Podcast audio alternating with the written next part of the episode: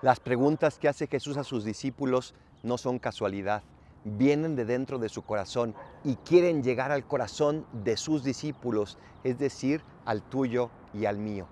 Hoy nos pregunta, ¿quién dice la gente que soy yo?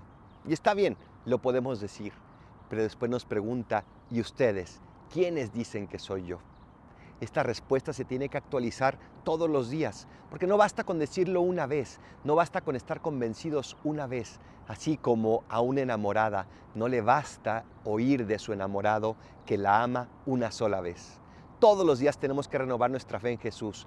Tú eres el Mesías, el Hijo de Dios vivo. Y esa fe irá ensanchando nuestro corazón y nos irá dando la conciencia de que somos esos hijos salvados por Él. Soy el Paradolfo, recen por mí, yo rezo por ustedes. Bendiciones.